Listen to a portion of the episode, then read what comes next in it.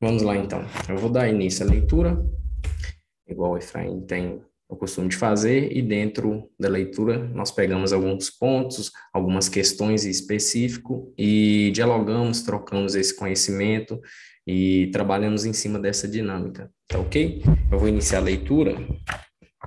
Nós estamos no capítulo 3. Deixa eu só pegar aqui.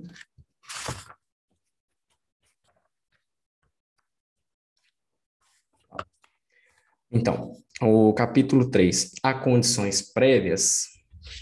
Vou fazer a leitura, nós vamos pegando os pontos, tá ok? Cara amiga, você cita minha observação de que um transexual ou travesti poderia perfeitamente ser um terapeuta e me pergunta se foi apenas uma provocação. Foi apenas uma maneira de desafiar nossos preconceitos? E aí, o que, que vocês acham sobre esse questionamento? Um travesti um transexual poderia ser um terapeuta ou há aí algum tipo de inibição, algo que impeça? O que, que vocês acham sobre isso? O que, que vocês têm a dizer, Renato, os demais?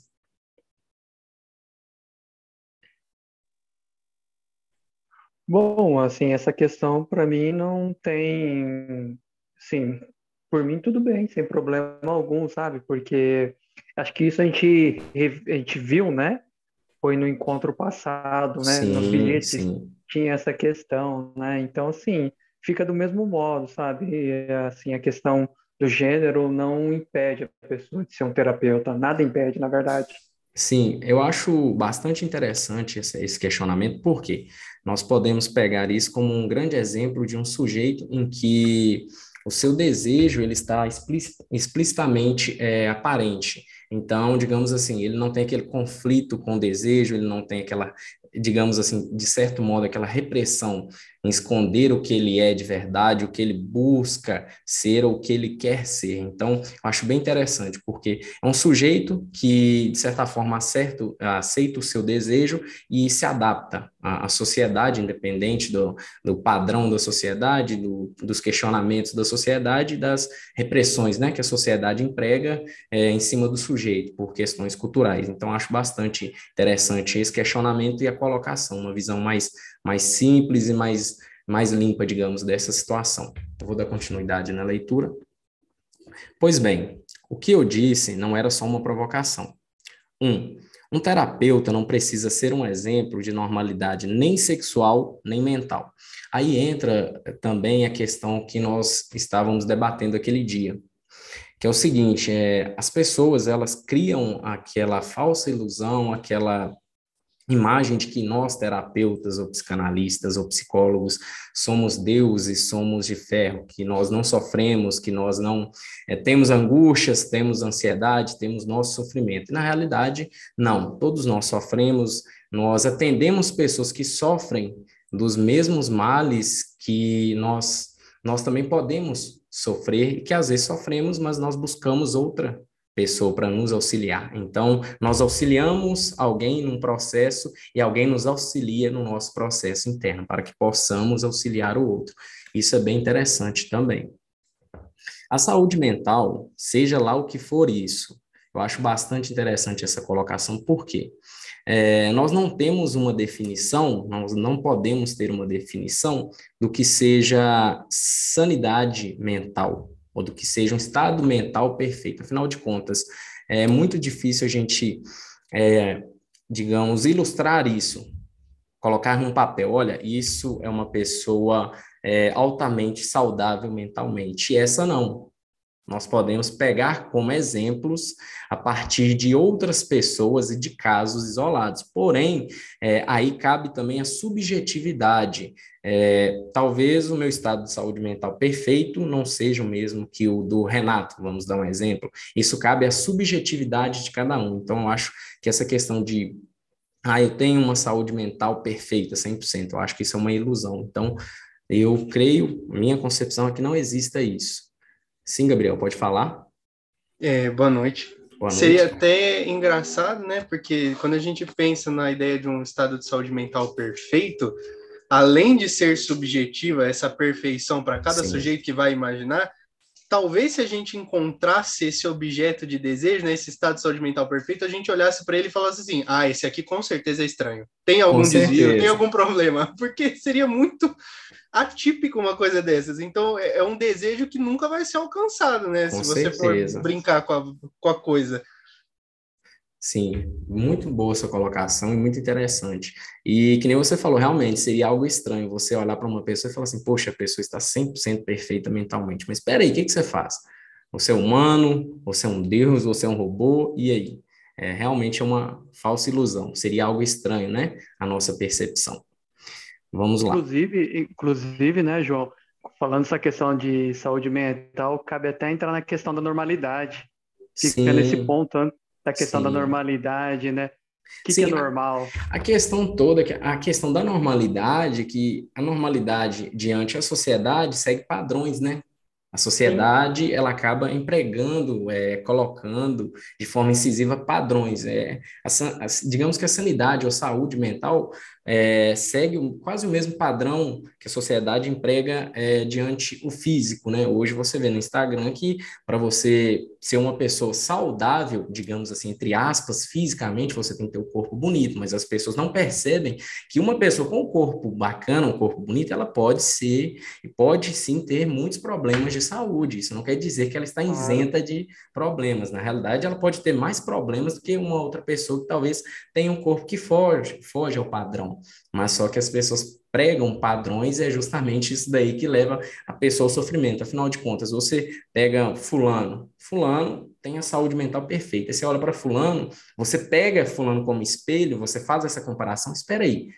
Então eu tenho algum problema, tem algo de errado comigo, mas você não leva em consideração a subjetividade do sujeito. E superficialmente, todo mundo pode se demonstrar tranquilo, saudável, mas internamente, e aí? E quando ninguém vê? Aí sim, entra o X sim, da questão. Inclu sim, inclusive é, uma, é um dos pontos que a gente tenta romper essa questão, né? O que, que é saúde mental, o que, que é normalidade, porque estou aqui me lembrando, né, daquele livro O Alienista, né? Eu, eu cheguei a ler ele, muito bom, de Machado de Assis. Isso, isso, que ele enfia todo mundo lá no manicômio, no hospital psiquiátrico, e Sim. só resta ele, né? Então, o que que é? Então, para você ver, né, o quanto que isso ainda nos permeia, nos acompanha, e Sim. tem essa dificuldade de a gente romper, né? Sim. Com esse, com esse conceito. É, é, porque segue, seguem uns padrões culturais, né? A sociedade é, emprega, acaba que, querendo ou não, as empresas também que trabalham com, com, com essas questões é, de saúde física, saúde mental, acabam padronizando, né? Um, uma pessoa, idealizando uma pessoa perfeita, seja mentalmente ou fisicamente. É justamente a comparação com o outro que traz o sofrimento ao sujeito. Sim, sim. Vou dar prosseguimento. Vou lá novamente. A saúde mental, seja lá o que isso for, não é um pré-requisito para ser psicoterapeuta, porque o propósito de uma terapia não é o de tornar alguém normal. Dois, para resumir, o propósito de uma terapia é levar alguém a descobrir e respeitar seu desejo. Respeitá-lo no sentido de que é melhor você respeitar um animal selvagem. Eu acho bacana essa colocação de respeitar o seu desejo, porque isso cabe muito bem à questão do terapeuta, do analista é, transexual. Por quê? Porque não sei se vocês já, já perceberam, se vocês tiveram oportunidade de ter o um contato com pessoas é, desse meio, até por algumas questões pessoais, elas acabam, elas acabam reprimindo seus desejos, e esse desejo, como mencionado no livro, acaba atuando como um animal selvagem, afinal de contas, é um desejo, é algo muito assim forte, está preso, digamos, dentro de uma jaula. Querendo ou não, você alimenta ele inconscientemente, você acaba alimentando o seu desejo. E quanto mais você reprime, quanto mais você alimenta ele, mais esse animal cresce e uma hora ou outra, ele vai acabar rompendo as grades, ele vai acabar arrumando uma forma de sair dessa jaula, seja por sintomas, inibições, seja pela angústia, ou seja pelo sofrimento de um modo geral. Então, acho bastante interessante essa colocação. Mais algum de vocês gostariam de colocar algum ponto? Renato, mais alguém? Então, vou dar continuidade. Por isso, imagine um terapeuta que, para respeitar seu próprio desejo, esteja disposto a aguentar o desconforto de viver como travesti ou transexual. Ele seria uma referência preciosa para qualquer paciente. E aí entra o que a gente falou, né?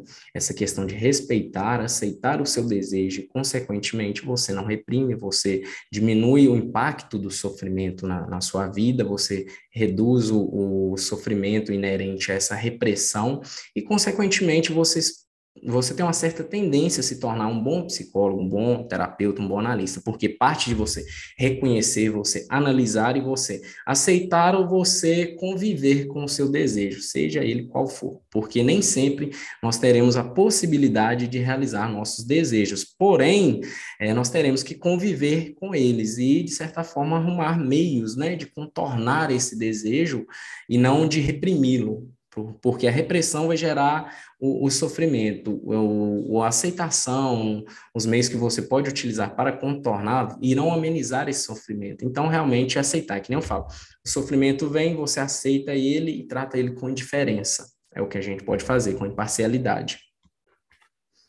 É, continuando, você tinha previsto essa minha resposta e por isso acrescentou. Se o terapeuta travesti for um exemplo porque se permite viver segundo o que exigem suas fantasias e, e seus desejos, então deveríamos pensar que uma terapia serve para nos libertar para todos os nossos desejos e prazeres, mas não poderia e deveria ser um compromisso? O que dizer das terapias que devem impor uma contenção porque o desejo do paciente não é aceito socialmente, como no caso da pedofilia? A terapia tem a tarefa de levar o paciente a reconhecer seu desejo. Essa é a condição necessária tanto para praticá-lo como para contê-lo e descartá-lo. Aí entra outra parte interessante. O que ele coloca é o seguinte: ela questionou ele se é, o psicanalista, o psicólogo, o terapeuta, de um modo geral, poderia é, ter como visão que o, o terapeuta ou o seu próprio paciente, caso futuramente queira ser um terapeuta, é, poderia atender todos os seus desejos. Não. Aí que está, você pode reconhecer, você pode fazer análise para reconhecer o seu desejo inconsciente. O que você vai fazer com ele diz respeito a você. Você tem três opções: aceitá-lo, rejeitá-lo ou conviver com ele. Se você o rejeita, você reprime e, consequentemente, você sofre novamente com ele. Se você aceita, pode ser que você arrume meios, que você encontre meios de satisfazê-lo. Isso dentro das condições que a sociedade impõe, não ultrapassando os limites é, dos princípios. Ou você pode aprender a conviver com ele. Você não o alimenta, você não o rejeita, você apenas convive com ele. Simples assim. Mas alguém gostaria de, de colocar algum ponto, alguma, algum ponto de vista diferente? Renato? Gabriel? Tranquilo? Pode continuar? Beleza. Mas constato que, em geral, renunciamos ao prazer muito mais do que precisaríamos. De fato, é muito comum que a gente renuncie a prazeres aos quais não é necessário renunciar prazeres aos quais nem nossa história, nem nossa organização psíquica, nem nossa sociedade nos pedem para renunciar. Nossa cultura nos predispõe a isto. Quase sempre achamos que a renúncia, a frustração são meritórias. Eu acho interessante essa colocação, por quê? Porque ele coloca aqui que as pessoas têm uma visão de que a renúncia ao prazer, a um desejo, ela, aos olhos do outro, seria algo que te, te elevaria a um certo patamar diferente. E buscando esse olhar do outro, essa, essa afirmação, essa validação do outro, você acaba reprimindo seus desejos. Então, isso e a consequência dessa repressão a favor, em favor do outro, acaba gerando o quê? O sofrimento. Um grande exemplo foi o post que eu fiz outro dia, não sei se você viu, ou Renato, se você chegou a ver, a questão da comunicação ativa, que é o comportamento ativo e a comunicação passiva, o comportamento passivo. Então, você está diante de uma pessoa, é, ela te pergunta algo, você quer dizer não, mas você diz sim. Para quê? Às vezes você diz sim simplesmente para é, passar uma imagem de boa pessoa, de uma pessoa educada, para não, para que não acabem denegrindo a sua imagem. Você quer manter uma imagem. E essa questão de você reprimir o que você pensa, é claro que nós não podemos sair dizendo tudo que pensamos. Mas tem horas que não há necessidade de você atender o que o outro pede. Você tem que saber dizer não, você tem que saber expor o que você pensa, o que você deseja. Afinal de contas, o outro tem todas as vantagens quando você reprime os seus pensamentos, seus desejos, mas e você? Você vai acabar se reprimindo apenas por uma imagem ilusória. Afinal de contas, o que eu digo para a maioria das pessoas é o seguinte: os outros pouco importam com a sua imagem, mas você sim, você tem uma grande preocupação com a sua imagem. O que o outro pensa? O que o outro vai falar? Só que você deixa de ser quem você é para ser o que os outros querem que você seja. Então entra essa grande questão. Mas alguém gostaria de colocar algum ponto, alguma observação? Pode falar, Gabriel. Essa questão do, da repressão e ela, ela vai também atuar num campo que assim o mundo comum, sobretudo o mundo comum que vem é, permeado pelos ideais é, religiosos, mesmo que não seja uma pessoa religiosa diretamente, vai olhar para o analista, né, para o psicanalista em específico, nem tanto o psicólogo, e vai colocar ele como. Primeiro, vai fazer uma bagunça de terminologia, né? Satisfação Sim. de desejo vai necessariamente ser sexo, eh, na maior, no maior sentido Nelson Rodriguiano da coisa, e o terapeuta, o analista, como o maior promíscuo de todos, sendo que justamente Sim. existe essa inversão, né? Ainda mais o analista, ele está em análise. Então, ele, ele, mais do que ninguém, ele também já está nesse processo de saber adequar, eh, como você disse, né? Aceitar, reprimir ou conviver com esses desejos, com, com a sociedade em si. E existe um, uma estereotipação em cima dele que chega a ser brutalmente injusta, porque Sim. ele, em primeiro lugar, ele já deveria estar condicionado, é pronto para entender essa dinâmica. E as pessoas não olham por esse lado. Colocam ele como grande mentor perverso de todo esse, vamos dizer assim, bacanal teórico, né, que a psicanálise aparentemente fomenta na cabeça das pessoas. Sim, e é bastante essa, esse ponto que você colocou, o Gabriel, porque é, as pessoas têm um vínculo, elas criaram um vínculo muito grande, um estereótipo muito grande com a palavra prazer. Hoje o prazer é muito designado ao ato sexual ou questões promíscuas, como você diz. Quando na realidade prazer pode ter diversos significados. Eu tenho prazer em tomar um refrigerante. O Renato tem prazer em viajar. Eu tenho prazer em ler, eu tenho prazer em escrever. Então, você pode ver que o prazer, a palavra prazer, representa muita coisa. Só que, se você perguntar para qualquer pessoa, você sente prazer em fazer o quê? Ela pode não te dizer, mas eu tenho certeza que um dos primeiros pensamentos será ligado ao ato sexual. Porque, querendo ou não, é o que, digamos assim, de certo modo, as pessoas é, buscam, desejam muito, mas acabam reprimindo esse desejo de conexão com o outro, entendeu? E acaba ligando a, a questão do, da palavra prazer, o significado ao ato sexual. Quando não, quando prazer está ligado a diversos fatores e, de um modo geral, a várias coisas. Isso depende da sua subjetividade, do que você tem é, como prazer, entendeu? Prazer, para mim, por exemplo, para mim, o prazer seria ler escrever me dá muito prazer, muito mais prazer do que, querendo ou não, um ato sexual, porque para mim é algo que me dá um, digamos assim, um prazer intelectual. E é isso que eu acho interessante, é que a questão do prazer é muito subjetivo, mas eles acabam padronizando, a sociedade padroniza essa palavra. Mais alguma colocação? Renato, mais alguém? Tranquilo.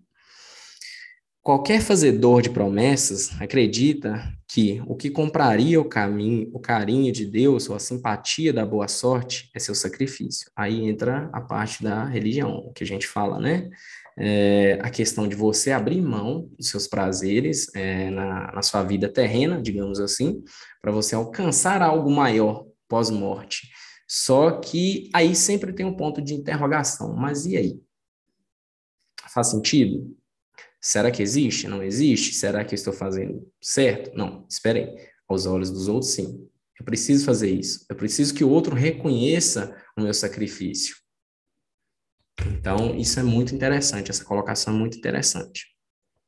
Nunca ganharei na Mega Sena por com comer muito chocolate.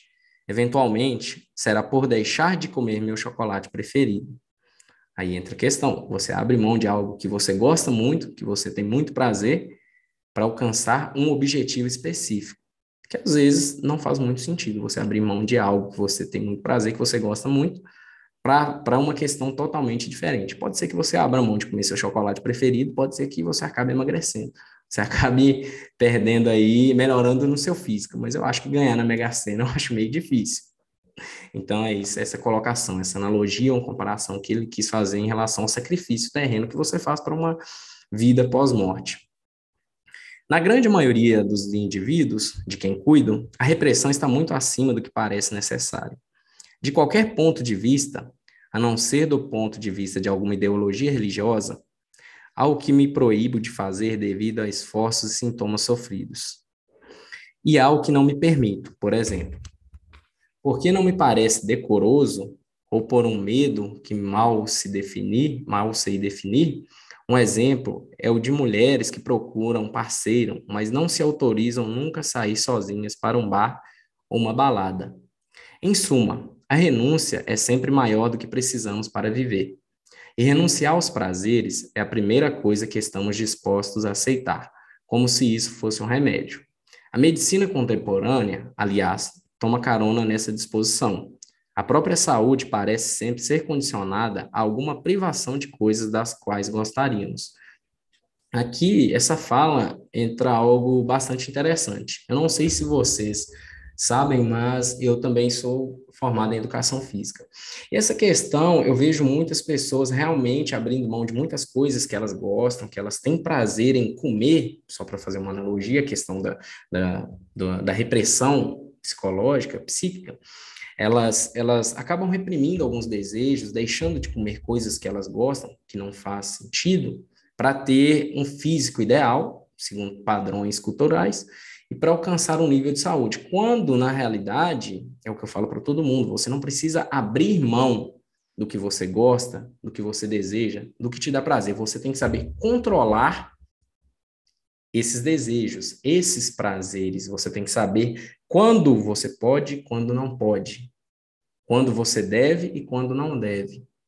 Porque, querendo ou não, eu vejo muitas pessoas sofrendo por causa disso. Pessoas que acabam é, reprimindo é, desejos, vontades e acabam sofrendo com isso. Aí não passam dois, três meses, voltam novamente ao mesmo estado. Porque é uma questão, é uma questão de reprimir, mas é uma questão de aceitar, de condicionar e de contornar a situação de forma que essa situação não te traga sofrimento, nem pelo uso demasiado do prazer, do desejo, nem pela falta do mesmo, que é, bastante, que é bastante interessante. Então, essa questão de você condicionar de acordo com a sua necessidade e com as condições propícias. É sempre mais fácil pregar o asceticismo do que a permissão de ter prazer. Sou hedonista, em termos. Não sei se todo prazer é sempre bom. Simplesmente constato que a privação de prazeres não é um mérito ou remédio contra todos os males, nem um propósito que deveríamos perseguir em si. Minha maneira de pensar a questão das renúncias e repressões necessárias mudou ao longo de minha vida profissional. No começo, eu considerava que a terapia que praticava deveria estar a serviço de um bom recalque ou de uma boa repressão. Bom, aqui significa bem-vindo, se não propriamente necessário. Ou seja, pensava que o bem-estar sempre acarreta uma dimensão de renúncia ou repressão. Aqui é um ponto bem interessante. Ele falou que ele expôs aqui, né, que o bom, o significado de bom aqui seria bem-vindo, que o bem-estar sempre acarreta uma dimensão de renúncia ou de repressão, quando não, quando a questão do bem-estar está ligada a você reconhecer seus desejos, como mencionado, é, aceitá-los, contorná-los ou aprender a lidar com eles, com eles. Isso seria uma forma, assim, de um bem-estar. Afinal de contas, você reconhece, você aceita, ou você contorna, ou você convive com ele da melhor maneira possível, sem trazer sofrimento para si mesmo. Certo. Há desejos que não são realizáveis, ou cujo custo social, afetivo, etc., seria excessivo. Mas hoje acho, sobretudo, crucial que a repressão e a renúncia sejam sempre as mínimas possíveis, com acento tônico sobre mínimas, é o que eu acabei de falar. Então, é questão de você conviver, você contornar, você saber e aprender a lidar com os seus desejos a partir do momento que você os reconhece. Se você tem condições para satisfazê-los, dentro do que é aceitável, é dentro da sociedade, até dentro dos seus princípios, bacana. Se você não tem condições, você vai ter que arrumar um meio de contornar, afinal de contas, se você também dar muita ênfase a esse desejo, a questão de não realização, você acaba gerando sofrimento. Alguém gostaria de colocar algum ponto de vista, algum então, vou dar continuidade. Volto agora à sua, à sua pergunta. Você questionava minha observação de que seria bom que um terapeuta tivesse a coragem de seu desejo, que não reprimisse o que não é necessário reprimir. Claro, nenhuma terapia é baseada na simples identificação com o terapeuta, mas nenhuma funciona sem algo disso. Afinal, frequentemente escolhemos um terapeuta que não seja muito diferente de quem gostaríamos de ser. Aqui entra o seguinte: é, o nosso paciente, ou analisando, geralmente até na primeira consulta ou, ou na consulta grátis, eu não sei como funciona com vocês, eu faço esse tipo de atendimento, eu sempre tenho uma consulta grátis para a pessoa conhecer minha forma de trabalhar, me conhecer também. E dentro dessa, dessa primeira consulta, acaba que o sujeito ele acaba se identificando, né? Com, com seu analista, com seu psicólogo, com seu terapeuta ele identifica no, no analista, no terapeuta, pontos que podem ser compatíveis, compatíveis com os dele, pontos que ele desejaria ter, mas ele não tem, ele quer apreender isso para o seu eu, para a sua subjetividade, pontos em que talvez ele identifique em nós algo que ele já foi, mas deixou de ser devido a algumas questões. Gostaria de trazer esses pontos específicos novamente. E essa identificação é o que aproxima o sujeito do analista. E essa aproximação, e ao decorrer da análise, é o que vai, consequentemente, e por conseguinte, gerar a questão da transferência. Então, querendo ou não, essa identificação é muito importante. Afinal de contas, ela facilita, digamos assim, entre aspas, o trabalho do terapeuta ou do analista. Então, é um ponto, assim, bem interessante e é um ponto a se observar. É a questão da identificação, a questão da, da, da, digamos assim, a liberdade que o sujeito sente em estar sendo analisado por você. Alguma colocação? Renato? Mais alguém gostaria de colocar algo? Beleza, vou dar prosseguimento. Ô, João, eu tenho uma pergunta, uma pergunta sim, de opinião. Sim. Como faria, o que, o que seria, tipo, mais válido, ou como funcionaria num caso onde um paciente, ele chega manifestando o desejo de recalcar um desejo? Cara, aí seria algo bem complexo, porque na realidade ele tem um desejo de recalcar o desejo, e a função do analista é justamente trazer o desejo recalcado, ou trauma, seja o que for, à tona seria algo bem complexo. Digamos que essa questão dele ter o desejo de recalcar o desejo seria mais uma resistência. Para você poder é, pegar um caso desse, cuidar, você teria um pouco mais de trabalho, porque você teria que trabalhar em cima da resistência dele. Você teria que encontrar os pontos em que apontam o porquê dele querer recalcar esse desejo. O que, que tem de mais nesse desejo? Por que ele quer recalcar esse desejo? O que ele tem contra esse desejo? Ah, foge os princípios da sociedade. Beleza. Ah, foge os meus princípios. Bacana. Foge os princípios religiosos.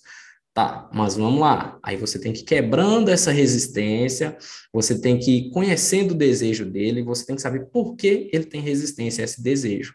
E, consequentemente, você vai ajudar, você vai ajudá-lo, você vai conduzir ele ao reconhecimento das circunstâncias que o leva ao desejo de recalcar esse desejo, consequentemente, consequentemente quebrar essa resistência.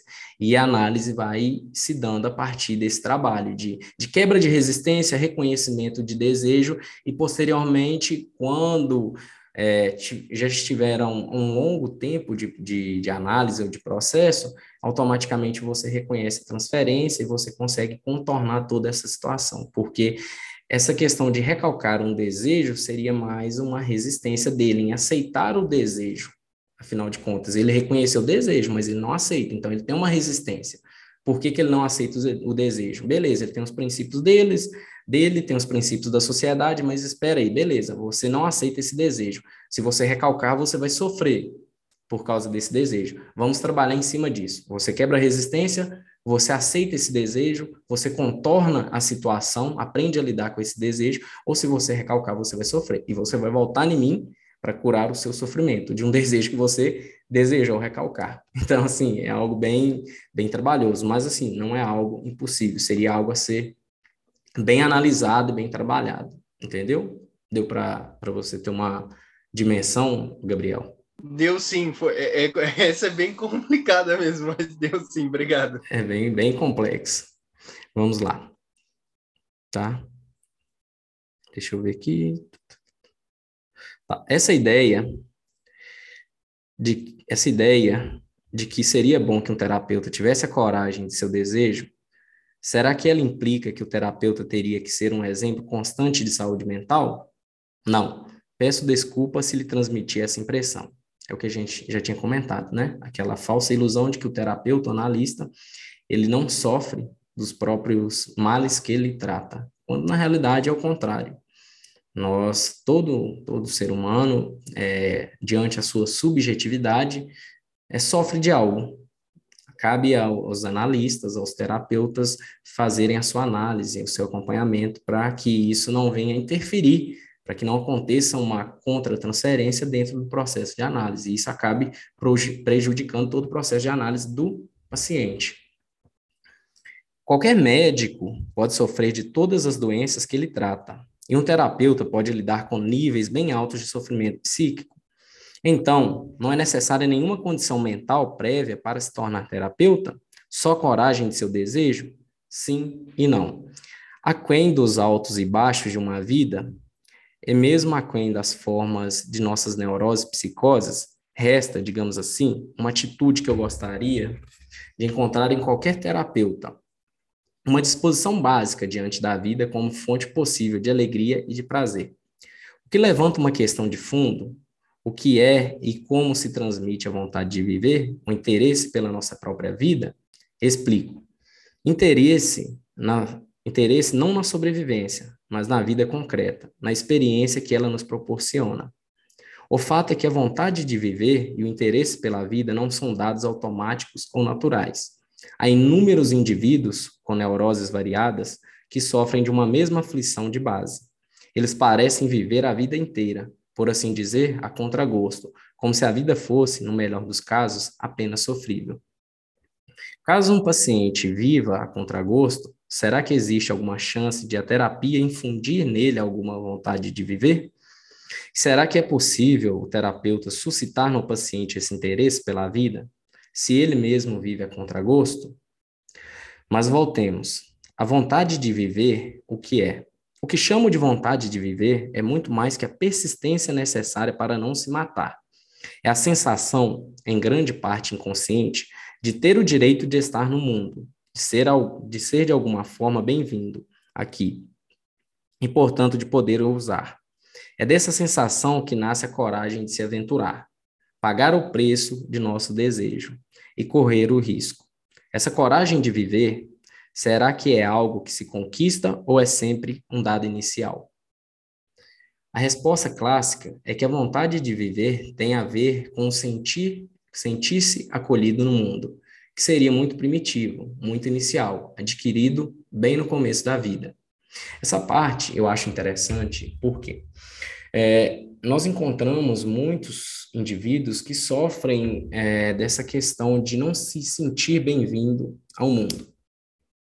É, e eu acho que grande, grande questões que levam a esse sofrimento estão ligados diretamente à questão do ambiente familiar. Afinal de contas, o, o sujeito, o eu, ele é de, desenvolvido no, no percurso da vida do indivíduo é, a partir da infância. Se você é criado num, em um ambiente bastante hostil, agressivo, consequentemente e inconscientemente você irá absorver é, essas questões, essa agressividade, essa irritabilidade. Você não percebe, mas você acaba inconscientemente introjetando e se identificando, e posteriormente pode ser que você tenha a mesma visão de seus pais, sejam eles biológicos ou de criação, a partir do ambiente em que você foi criado. A questão do ambiente familiar, também do ambiente social, porque você pode ser criado num bom ambiente familiar, mas quando o sujeito acaba se inserindo na sociedade, ele acaba, por consequência de alguns fatores, é, se inserindo num ambiente não tão benéfico, digamos assim. Existem vários fatores que levam essas, essas consequências, a essas circunstâncias. E essa questão acaba gerando no sujeito um sofrimento. Talvez ele perceba, ou talvez ele tenha essa percepção, por ser algo subjetivo, por suas vivências e experiências, que a vida não seja algo bom, que talvez ele não seja bem-vindo no mundo. Quando, na realidade, o que, ele, o que levou ele a ter essa visão distorcida é justamente o ambiente as experiências e as vivências. E a análise, ela trabalha justamente em cima disso. Espera aí, vamos reconhecer de onde que vem esse sofrimento. Foi no seu ambiente? Foi seu pai, sua mãe, seu irmão? Por que que você sofre por isso? Por que que você carrega essa culpa inconsciente? Essa culpa é sua ou é do outro? Você se sente culpado porque sua mãe separou do seu pai assim que você nasceu? Você acha que a culpa é sua? e você tem esse sentimento de culpa, você projeta isso no outro, no mundo, e você não quer de forma alguma ter um relacionamento por carregar uma culpa inconsciente e por talvez estar revivendo ou reviver inconscientemente o que seu pai, o que sua mãe reviveu quando você era criança e observou, identificou, introjetou isso em você. Então existem essas questões. Então essa questão de ser bem-vindo ou não ser bem-vindo cabe ao ambiente familiar, o ambiente social e também o ambiente profissional. Mas alguém gostaria de colocar algum ponto? O Renato, o Gabriel, alguém? Beleza, vou dar continuidade. É, esse sentir-se acolhido depende de como fomos acolhidos no mundo e também da alegria de viver dos pais e dos adultos mais significativos para o recém-nascido. Não sei se, do fundo de uma depressão grave, é possível acolher um filho ou uma filha. Quando esse acolhimento falha, será que tem uma chance na vida adulta de modificar a sensação inicial de não ser bem-vindo ao mundo? E aí, o que, que vocês têm a dizer sobre isso? Renato, Gabriel, o restante da, dos participantes. Só, só uma coisa que eu acho que eu fico pensando é que, assim, por exemplo, e, e aí eu aproveito até para dividir uma, uma experiência pessoal, assim, de um membro da minha família, né? Uh, meu avô, quando ainda vivo, ele passou por uma experiência de muito problemática no emprego dele, e logo após isso, o corpo dele, literalmente, numa medida fisiológica, inverteu um comando e a medula dele, ao invés de produzir o sangue, começou a consumir o sangue. Ou uhum. seja, o cérebro dele praticamente matou ele, né? Ele inverteu um comando, desenvolveu uma síndrome que não tinha cura. Um, um fenômeno é, psicossomático clássico, assim. O evento foi, tirou a razão dele de viver e o corpo manifestou isso de uma maneira muito agressiva. E aí a gente fica pensando, enquanto a gente está vivo, pode ser que exista inconscientemente aquele desejo de viver.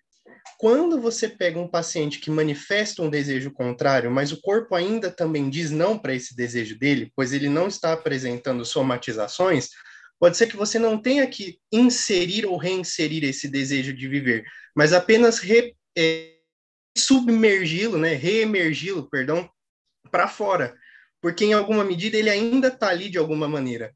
Então, fica essa, para mim, pelo menos quando eu li essa parte toda, eu fiquei pensando, eu acho que às vezes não é que você, o terapeuta, ele tem que ir lá e demonstrar ou fazer algo propriamente, né, algo de, que vem de fora para dentro, mas tirar do próprio paciente que está ali, né, que ele tem aquele desejo dentro dele de alguma medida e o corpo dele também reverbera isso de alguma forma.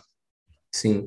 É, essa questão do, do sofrimento, do ser bem-vindo ou não, a questão de, da sensação inicial de não ser bem-vindo ao mundo. É, todas essas questões, de certa forma, estão atreladas às vivências e experiências. E Freud, dentro da sua teoria, criou a pulsão de vida e a pulsão de morte. E querendo ou não, quando o eu ele se encontra fragilizado, ele acaba, de certa forma, sucumbindo a essa opção de morte, essa questão da agressividade. Ou você, de certa forma, espelha essa agressividade para o mundo externo, ou você acaba se automutilando. É o que acontece na questão do, da, da, da vontade de suicidar, da, das pessoas com esse tipo de sofrimento, o depressivo. Ele não consegue direcionar essa pulsão de morte, e com o seu eu encontra, se encontra fragilizado, ele acaba voltando para ele mesmo, se autodestruindo. Tanto que o depressivo, ele perde o interesse pelos objetos externos. E Freud, ele fala em um de seus textos que o eu retoma todos os seus investimentos libidinais que foram é, direcionados ao mundo externo, ele retorna para o eu. Como esse, esse eu se encontra fragilizado, o que, que acontece? Essa, esse excesso, essa excitação, essa tensão, por não haver a descarga libidinal, acaba gerando mais sofrimento no sujeito. Ansiedade, angústia, quando o eu se encontra fragilizado. Então, querendo ou não, isso diz respeito muito à questão dos traumas, da, das experiências e vivências. Análise é, de certa forma, irá ajudar o sujeito a reconhecer esses sofrimentos e a quebrar essas resistências. Porque o que cria uma visão de, de não ser bem-vindo, de não ser aceito no mundo, é justamente o fato de você ter tido experiências ou vivências negativas. Isso partindo da sua subjetividade. Porque o que é ruim para mim Talvez não seja para o Renato, talvez ele tenha tirado algum aprendizado e para ele, beleza, a vida continua. Mas é uma questão de resistência. O Renato não tem resistência em perceber que a vida não é um mar de rosas, que a vida não é fácil. Beleza, deu certo? Putz, tô feliz, tô alegre. Deu errado? Não, beleza, vou tentar de novo. Tem pessoas que, baseado nas suas experiências e vivências, não aceitam é, quando algo falha, quando algo dar errado, quando algo der errado. Elas acabam se sentindo frustradas. E quanto mais elas tentam, devido à frustração, mais elas erram. E quanto mais elas erram, mais elas sofrem. Por haver uma resistência. Eu não posso errar, eu não posso fazer isso. Eu já passei por isso, isso não pode acontecer comigo novamente. Quando você passa pelo processo de análise, você reconhece essas resistências e, de certa forma, você quebra essas resistências. E quando você reconhece uma situação que te faz sofrer, que talvez te remeta a um pensamento de não ser bem-vindo, você contorna essa situação. Porque você sabe que essa situação foi criada, ela foi articulada num ambiente familiar, num ambiente social, que talvez você não, não, não, não teve uma inserção positiva, digamos assim. Você reconhece, você fala, não, peraí, tudo bem, eu já passei por isso, isso daqui não vai me atrapalhar eu vou contornar a situação, vou tentar novamente. E é assim que funciona. Então, o processo de análise é o que eu falo para a maioria das pessoas, é um processo de autoconhecimento. Por que eu tenho tanta resistência a isso? Será que isso realmente é meu? Por que, que eu olho para o outro, eu olho para o mundo e não me, não me sinto bem, não me sinto, é, não acho que, não, que eu não sou um ser bem-vindo aqui. Existem questões que não são suas, que te levam, ou que podem ser suas a partir de experiências e vivências, que te levam a esse tipo de visão. Porém, a análise quebra todas essas visões, todas essas resistências. É um percurso demorado, mas é uma questão muito benéfica e positiva. A questão do autoconhecimento, a questão do auto se perceber. Você é, chegar num ambiente, opa, é, comecei a ficar ansioso. Por quê? Ah, fulano tá aqui, eu não me dou bem com fulano. Beleza. Vou ali fora, vou tomar uma água, vou tomar um ar e volto novamente. Eu tenho que lidar com isso. Afinal de contas, se você compartilha do mesmo ambiente profissional que o outro, E se você é um profissional, aí entra outra questão. Se você é profissional, você não pode se deixar é, sucumbir a essas questões. Você tem que aprender a lidar com essas pessoas, com o meio. Afinal de contas, você tem essa necessidade, você precisa disso. Então, essa questão de se sentir é, não bem-vindo ou sentir que o mundo, de certa forma, direciona tudo que é de ruim a você, é uma questão de experiência, de vivência e é uma questão de resistência. E isso é quebrado dentro da análise, dentro do acompanhamento terapêutico. Mas alguém gostaria de colocar algo? Pode continuar? Beleza. Ou quem não se sentiu acolhido viverá sempre com um pano de fundo melancólico, como se não merecesse estar aqui? Seja como for, talvez seja bom que qualquer paciente encontre ou consiga adivinhar em seu, em seu terapeuta os indícios de um gosto pela vida. Assim como seria bom que qualquer um encontrasse esse gosto nos seus pais. Aí entra uma questão bacana. A, a questão do, do terapeuta, do analista, quando acontece a identificação, querendo ou não, o sujeito, é, através da, dessa identificação, dessa transferência posterior, reconhece isso no analista. Porém, é, é o que eu falei, essas questões de sofrimento, essa, essas questões de, de ter uma visão distorcida sobre o mundo, não digo distorcida, eu digo uma visão um pouco diferente devido às condições em que o sujeito foi criado. Parte justamente do ambiente, geralmente do ambiente familiar, onde o sujeito foi criado. Então, se os pais têm uma visão negativa do mundo, se os pais têm uma, um certo, digamos assim, se os pais sofrem por achar que o mundo é injusto com eles, eles acabam projetando isso em seus filhos. E automaticamente a criança, em seu desenvolvimento, em todas as suas fases, acaba introjetando, se identificando com isso. E acontece, de certa forma, digamos que uma fixação. A criança, em sua fase adulta, ela acaba fixada em uma fase posterior da infância dela, onde ela teve essas experiências ruins, essas questões ruins, que levam ela hoje, atualmente, ao sofrimento. E automaticamente é um tipo de fixação, e pode ser que, junto com essa fixação, aconteça também a regressão a uma fase oral, a uma fase anal, a pessoa que ela é, digamos assim, adicta, ela tem alguma questão, algum vício, alguma questão que a impele, que a direciona um sofrimento inconsciente durante a sua fase de desenvolvimento, durante a sua infância. Então, existe essa questão também a ser trabalhada dentro da análise. Um bom exemplo seria o alguém que é viciado em álcool. Você tem que trabalhar essa situação. Aí, uma questão de uma fixação, de, de, de uma regressão, alguma coisa por trás. Ah, o que, que aconteceu? Olha, meu pai era assim, você viu aquilo, talvez como você não tinha consciência do que é certo, do que é errado, você identificou, acabou introjetando aquilo inconscientemente, é, e posteriormente, ao sofrer você foi impelido, você foi impulsionado a ter o mesmo ato, a agir da mesma forma, só que você não reconhece isso. Então, você tem que passar pelo processo de análise. É, tá? Beleza. Não é nada espalhafatoso, nenhuma alegria ridiculamente constante. De fato, é algo que talvez seja melhor definido por sua falta. Sentimos quando alguém não tem esse recurso vital. E o paciente sente quando ele falta no seu terapeuta. Agora eu irei ler o bilhete. Você me escreve que a tal coragem ou vontade de viver deve ser mesmo um dado inicial e se oferece como exemplo. Você me diz que a constante melancolia de sua vida vem de longe, de antes que você nascesse.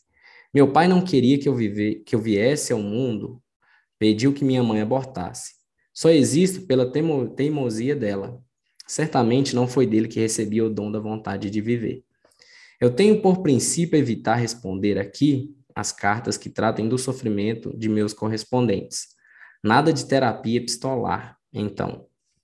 Mas o resumo do que estaria na origem de sua tristeza me pareceu tão potencialmente perigoso nas suas consequências que decidi fazer uma exceção, Na reconstituição de sua história, considere que a gente erra muito na interpretação das palavras, sobretudo das que não foram endereçadas.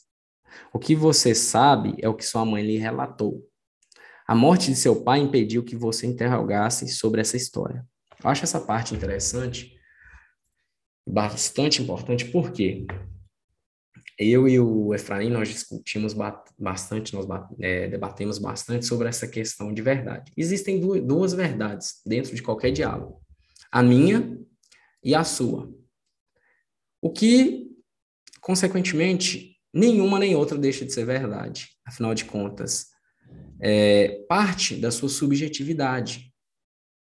Se eu e o Renato temos uma discussão, um simples exemplo, para o Renato, tudo bem se eu xingá-lo, ele vai tratar com indiferença, porque para ele o que vale a pena é a amizade, então para ele ele trata xingamentos ou discussão de um modo geral, os nomes depreciativos, com indiferença. Espera aí, eu estou ligado ao João Paulo. Ele estava num momento tenso, ele estava com a cabeça quente, porém, eu me sinto ofendido se ele fala algo.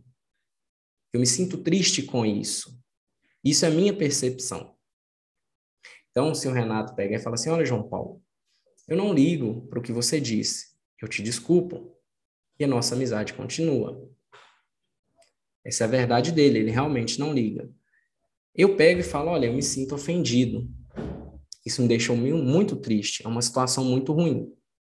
Então, eu me resguardo da sua amizade. Veja que para o Renato, a discussão não faz sentido nenhum. É a verdade dele. Ele trata a discussão com indiferença. Mas para mim ela faz sentido. Para mim é algo que realmente vale a pena eu me resguardar da amizade dele, porque para mim não me fez bem. Então, essa é a minha verdade. Para ele pode ser que a verdade dele é que a discussão não faz sentido, mas essa é a minha verdade, que para mim faz sentido. Então, existem os dois lados. Geralmente, nós escutamos um lado escutamos o outro. Nós temos essa tendência de julgar é, um lado como certo e outro como errado. E existem outras questões também, porque querendo ou não, tanto um como o outro acaba distorcendo a verdade de acordo com a sua necessidade. A mãe, para criar um bom vínculo com a filha, pode distorcer a verdade do pai para que não gere sofrimento a ela, e para que a filha tenha aquele apego excessivo a ela. Ou talvez o pai possa distorcer também essa verdade, ou aumentar um pouco, adicionar, adicionar coisas que não existiam, para ter, é, digamos assim, apreciação da filha e criar um atrito com a mãe. Então, existem essas questões, existem os dois lados. Não que um deixe de ser verdade e o outro também mas geralmente existe um aumento, existe uma distorção a favor de si próprio. Então, entra essa questão também. Vou dar continuidade. Agora, o que sua mãe lhe contou diz mais sobre a relação entre sua mãe e seu pai do que sobre a relação entre seu pai e você. Por exemplo, o relato de sua mãe pode nos dizer que sua mãe quis ganhar seu amor exclusivo, sem compartilhar você com o marido dela. Algo assim.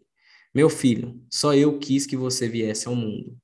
Ou seja, o relato da sua mãe expressa, antes de mais nada, uma rivalidade entre seu pai, entre sua mãe e seu pai.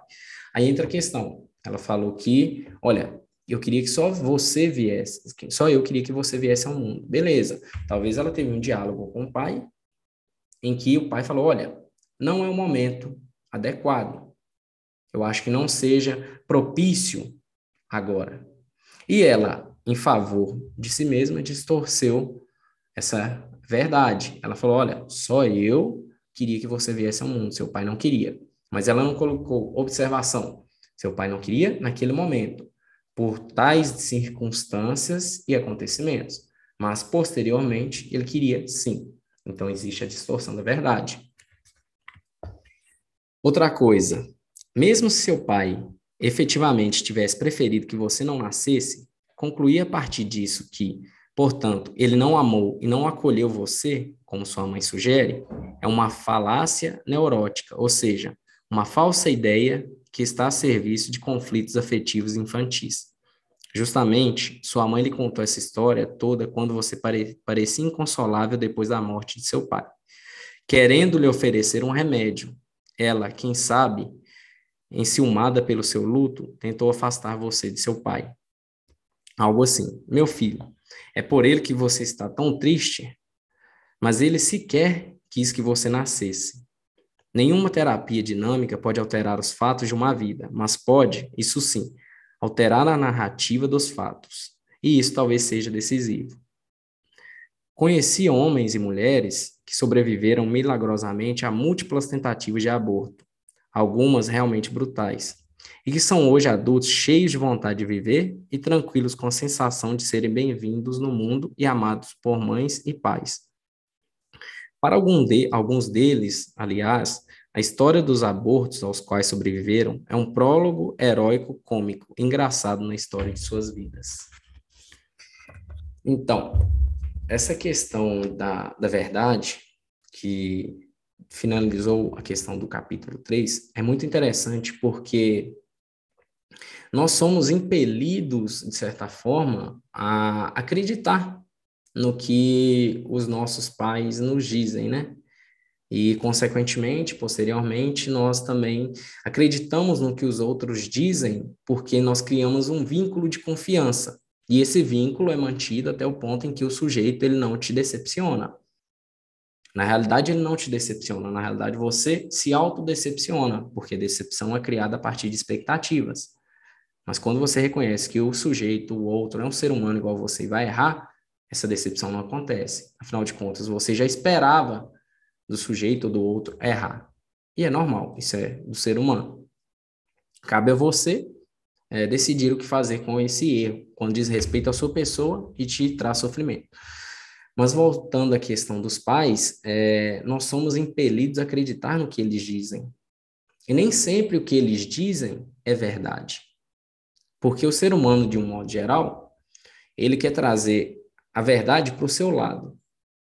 E quando você não acredita na minha verdade, eu vou distorcer alguns fatos, alguns pontos que eu conheço a partir da sua personalidade, seus princípios, que te levarão a acreditar no que eu digo. Eu conheço o Renato. Se eu falar com o Renato que tal coisa é assim e ele não acreditar em mim, tem N aspectos que eu conheço do Renato que eu posso utilizar para levá-lo a acreditar em mim. E nossos pais, querendo ou não, utilizam dessas questões. Vou fazer uma analogia. Nossos pais falam sempre assim: olha, é, não deite de barriga para cima quando está chovendo, relampeando, relampejando ou trovejando. Pode ser que você morra. Quando você é adulto, você é, desconhece isso, afinal de contas, isso era um mito, isso era só para te fazer medo, ou talvez seja uma crença muito antiga e eles acabaram te passando. Mas para eles é verdade, para você já não é mais, afinal de contas, você sabe que isso não acontece. Eles pregam verdades, esse é um tipo de verdade que nós conseguimos reconhecer pelo simples fato de notar que não acontece. Porém, existem verdades impregnadas que eles nos passaram e outras pessoas também nos passam, que só são reconhecidas quando há uma investigação, há uma análise, quando é inserida num contexto claro e objetivo. Então, a análise, a terapia, leva o sujeito a se auto-questionar, a questionar essas questões, essas verdades, que até então são concretas, e leva ao autoconhecimento da situação por um inteiro, de, de modo assim, geral. Independente do, do que tenha acontecido, dessa verdade ou não, é o que eu falei, nós aprendemos a lidar com, com essas situações. Eu, por experiência própria, o meu pai, ele me abandonou com a minha mãe, desde quando eu era criança. E até uma certa idade, eu vivia correndo buscando o amor dele. Eu era presente, eu corria atrás, e ele nunca, assim, ele me tratava bem, mas não esboçava o interesse. Aquela vontade de estar perto, ah, eu vou procurar, eu vou buscar é, saber como ele está, essas coisas. E um dia, e depois de todo o processo da análise, e até hoje eu faço análise, porque a análise é muito importante, viu, pessoal? Não é porque nós formamos que nós temos que deixar de fazer análise, porque ela faz parte do nosso processo, o nosso eu, ele, de certa forma, está em, em constante reconstrução, desconstrução e reconstrução. Então, é muito importante que nós é, demos prosseguimentos a essa análise para que possamos mitigar e também, é, de certa forma, é, dissolver né, nossos sofrimentos. E automaticamente, querendo ou não, dentro da clínica, pode ser que uma hora aconteça de você é, acabar sofrendo de algum mal que algum paciente te trouxe. Você vai ter que cuidar dessa questão. Você tem que estar firme, digamos assim, mentalmente, dentro do que é, é aceitável para você cuidar do outro. Voltando à história. E depois de um tempo eu percebi que ele não tinha essa vontade, que da parte dele não existia esse desejo, era um desejo meu. Só que eu pensei, espera aí, eu sofro por isso.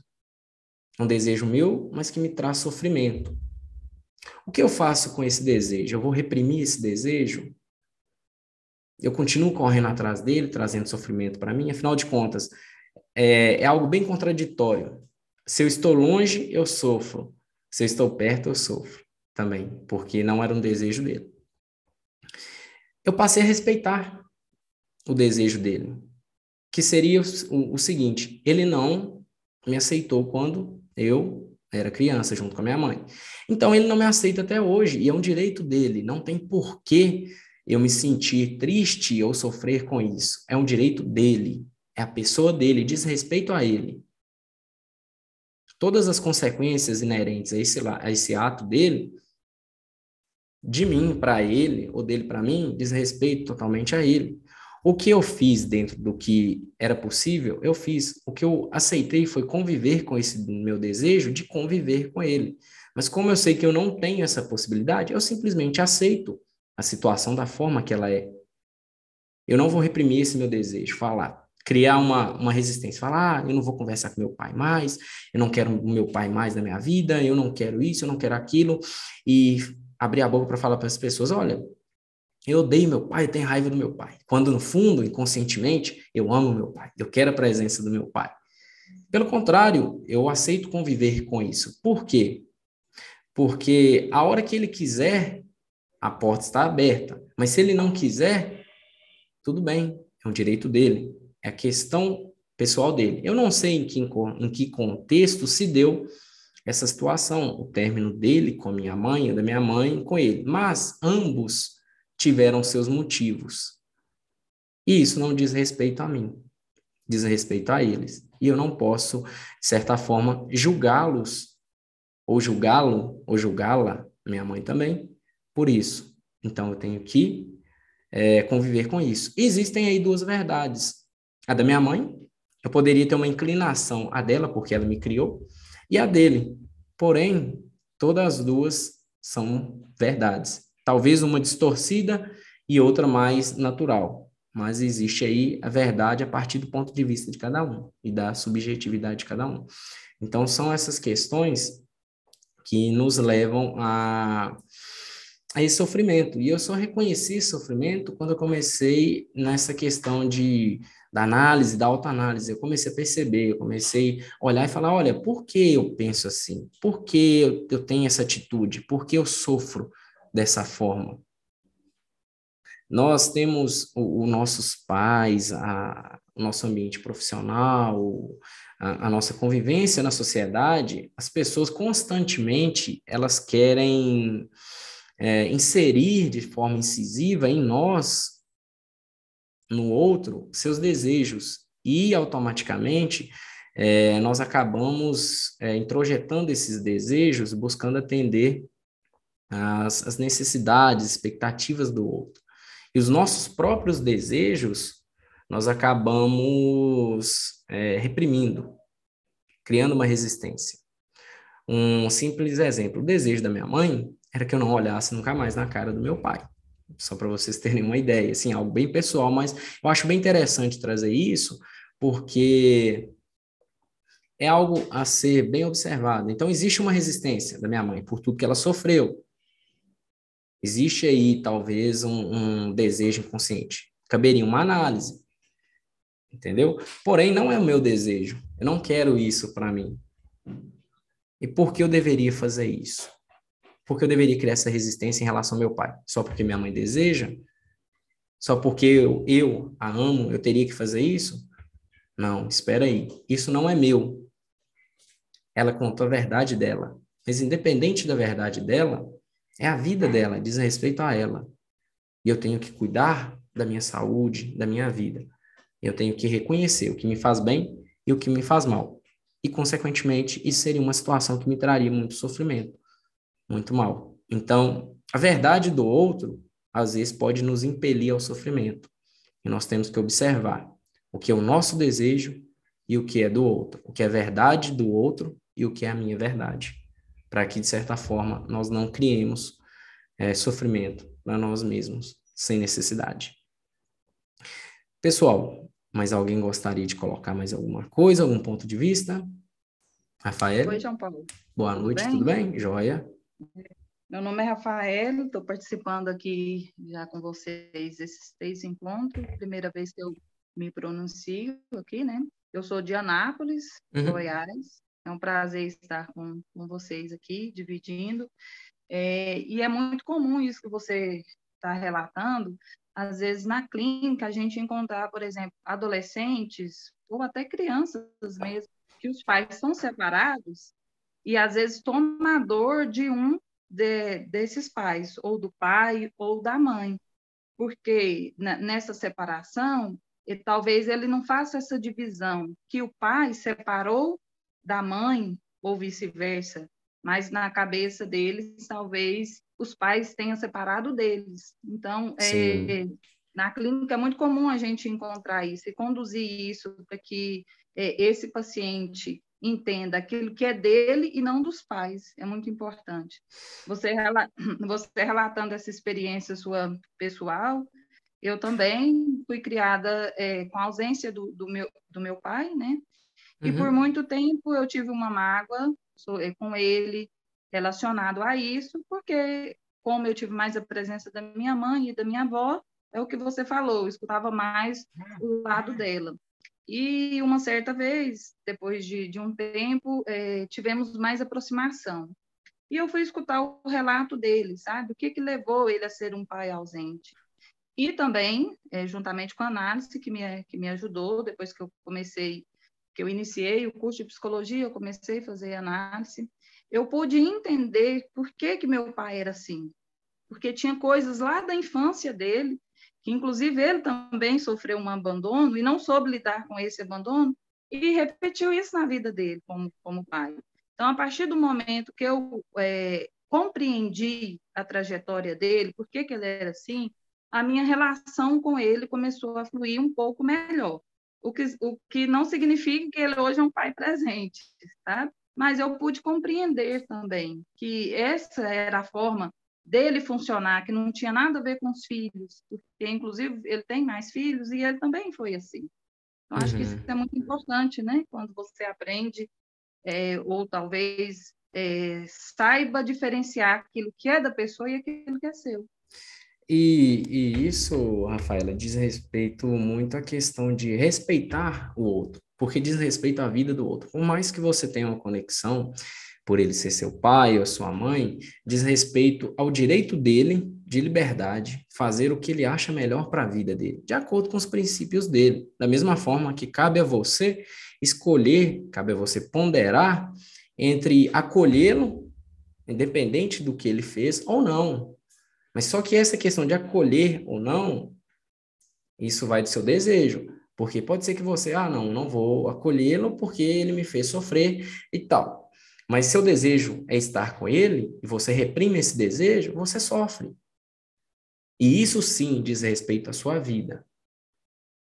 Entendeu? Questão de escolhas também, né? Exatamente. Então, assim, questão de escolhas, de, de se. Nós, a maioria das vezes, nós não temos é, o conhecimento de Pode ser que sim, dependendo da idade, mas nós temos, nós, a maioria das vezes nós não temos o conhecimento de em que circunstâncias se deu essa separação, é, nós não temos o conhecimento, a exposição dos fatos é, de forma integral, digamos assim. Nós conhecemos apenas as verdades que nos expõem e partir de criar uma resistência a partir de fatos que você não teve contato é muito complexo, é muito difícil. Isso causa muito grande, muito sofrimento no sujeito. Sem sentir, né? Exatamente. Não sentir o que o outro sente, isso é Exatamente. é, é muito difícil. É, aliás, é muito difícil, não é impossível. Então, não, não tem que haver julgamento realmente. É, olha, fazer só um comentário, assim, eu estou quieta até agora. Hum. Muito bacana esse encontro, muito bacana. Eu quero agradecer, dizer o quanto que, que, gente, que, eu, que eu me sinto, assim, vamos dizer, honrada, porque eu costumo, daqui, daqui a um, a um pouco, eu também começo a, a fazer alguns comentários, assim, de, de, de, questões pessoais que a gente vai descobrindo, né, e, e convivendo a partir desse atual e ressignificando, entendendo, mas para começar a fazer também algumas menções aí pessoais. Hum. Obrigada pela, pelo estudo de hoje, viu? Muito obrigada mesmo. Nós que agradecemos, Eliane. Eu agradeço a, todo, a todos vocês, porque é uma troca de conhecimento, de experiências e vivências, e essa questão nessa, dessa troca dentro da subjetividade de cada um, que nos oferece uma visão, uma dimensão maior do, do ser, do sujeito, do eu, de um modo geral. É, todos aqui, dentro do, do, de suas experiências e vivências, é, podem convergir em concepções, mas creio eu que na grande maioria nós divergimos, e a partir dessas divergências que nós conduzimos nossos pensamentos a um ponto central, que é o que? o, o não saber dentro da psicanálise, o conhecimento, a busca por conhecimento da subjetividade. A questão, é, que nem a Eliane colocou, de não sentir o que o outro sente. O que para mim é algo trivial, batido, não faz sentido, para o Renato pode ser algo assim, que acabe, acabe com o psicológico dele, com a, a questão da saúde psíquica dele. Por quê? Porque eu não consigo é, medir, eu não tenho, digamos assim, algo que meça essa questão de sofrimento. Meu sofrimento é maior que o seu, o seu sofrimento é menor que o meu. É muito fácil você julgar uma situação sem conhecer os fatos, ou pelo menos, mesmo você conhecendo os fatos, você não conhece a intensidade do sofrimento, do sentir do sujeito. Então é muito superficial, é muito da boca para fora.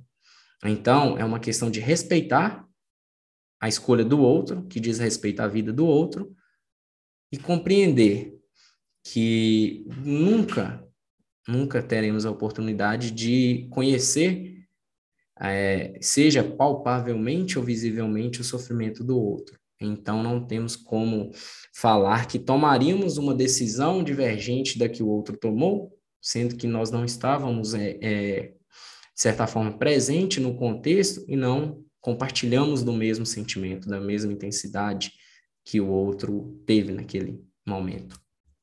Mas alguém gostaria de colocar mais alguma coisa? Renato? Gabriel? Mais alguém?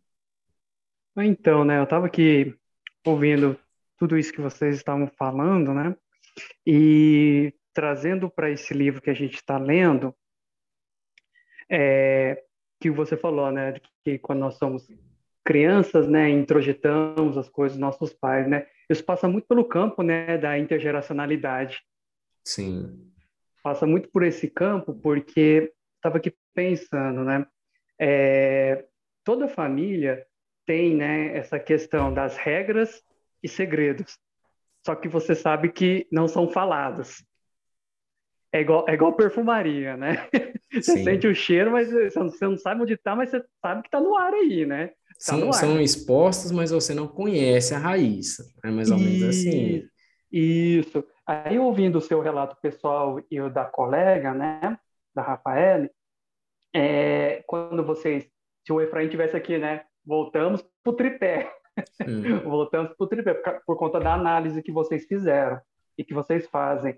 É, em relação a esse livro, volta lá no começo dele, se eu não me engano, no capítulo 1, quando o Caligares fala, né? Ah, para você ver se você pode seguir esse caminho como analista, né? Vai lá conversar com o morador de rua e tudo mais. Mas o que, que ele está querendo dizer com isso? Para ver se você, se nós vamos ter essa atitude julgadora. Porque, como vocês estavam falando, né? É, que antes vocês saberem as verdades e tudo, do outro lado também, é, não havia, né? Não havia essa noção. E a partir do momento que vocês conhecem, né, é, ouvem as histórias e tudo mais, sai desse campo do julgamento. Sim, exatamente. Sai desse campo do julgamento. E aí que mostra que como que aquilo que o Efraim fala, né? Como que antes da teoria a gente pratica com a nossa vida. Exatamente. Análise, autoanálise. Sim, sim. E nisso, né, quando você entende o seu pai, ela entende o pai dela, a gente sai né, é, dessa questão julgadora, porque se vocês não tivessem feito a análise, como é que vocês iam receber, por exemplo, um pai arrependido aí? É Exatamente. É Talvez houvesse, e consequentemente, haveria uma questão de uma resistência. Não, peraí. Você nunca foi presente, você vai ser agora? Agora eu não quero mais, não. Por mais que você tenha um desejo de que ele seja, haveria sim. uma resistência. Sim, sim, sim. Aí a partir desse, é a partir desse momento que vocês ultrapassam ultrapassam esse campo do julgamento, fica muito mais, é, como fala, é, não sei nem se é essa palavra, mas não é, nem não é a palavra, mas a palavra mais próxima que eu encontro, fácil, não é fácil, mas assim, fica mais tranquilo poder, né, é, receber pessoas que têm essa demanda, que tenham essa demanda. Sim, fica mais tranquilo. Isso, isso. Fica mais tranquilo porque pode ser que, caso você não, não tenha é, no acompanhamento, uma análise, você cria uma resistência relacionada a seu pai e chega algum paciente é, lhe, lhe relatando o mesmo caso, você acaba que caindo na contra-transferência, entendeu? Sim. Aí, ao invés de você direcionar o sujeito à resolução desse conflito, à quebra dessa resistência, pelo contrário, você aumenta a resistência dele. Por quê? Você se identifica com ele como você o caso é mal resolvido, você acaba é, contra-transferindo para ele essa questão, e o que reforça mais ainda a questão da resistência dele. E o que eu acho bacana, o, o Renato, que é o seguinte, eu falo para todo mundo, eu, é uma, uma questão de alta análise que eu acho que eu acho que é assim, ponto crucial, que eu acho que todo, todas as pessoas deveriam se questionar. Até que ponto dentro da minha totalidade da minha personalidade, eu sei o que é meu e o que é do outro. Entendo. Qual fragmento da minha personalidade, do meu eu, é minha?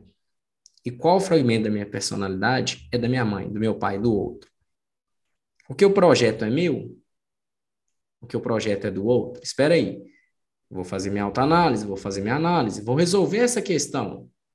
Esse fragmento não é meu. Eu tenho que descartá-lo porque ele me traz sofrimento.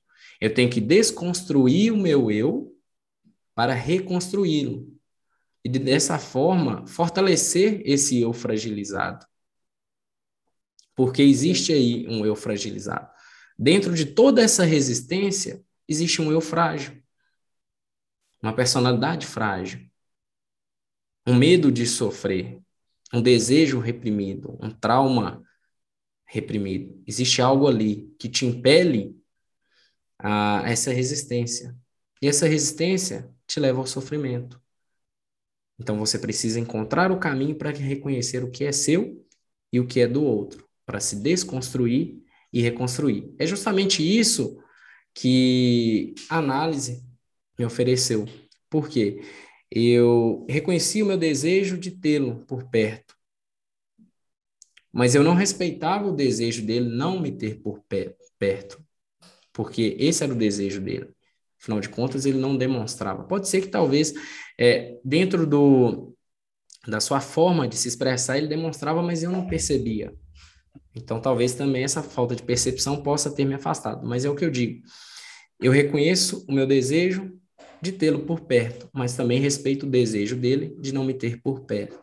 Então eu tenho que conviver com isso, saber lidar com isso, para que eu não reprima esse desejo, não crie uma resistência e traga mais sofrimento para mim. Porque falar que é, eu, ou que a Rafaele, que teve a mesma experiência que eu, não sofremos hora ou outra com isso, é mentira. Só que o reconhecimento desse desejo e também dessa falta, porque o desejo, ele é a construção da falta. É o que me move a perceber que e a contornar essa situação e perceber que é um direito dele.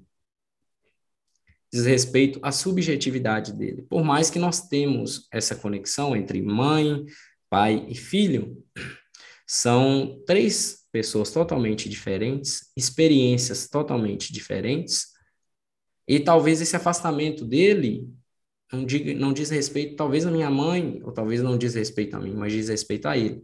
Aí caberia a ele fazer uma análise, buscar uma ajuda. Talvez aí ele encontraria os pontos que, de certa forma, acabaram a. e que o levaram, né? que, o, que o levou a, a se separar de mim e da minha mãe. Mas isso diz respeito a ele e cabe a ele. Eu não posso, de certa forma, influenciar nisso.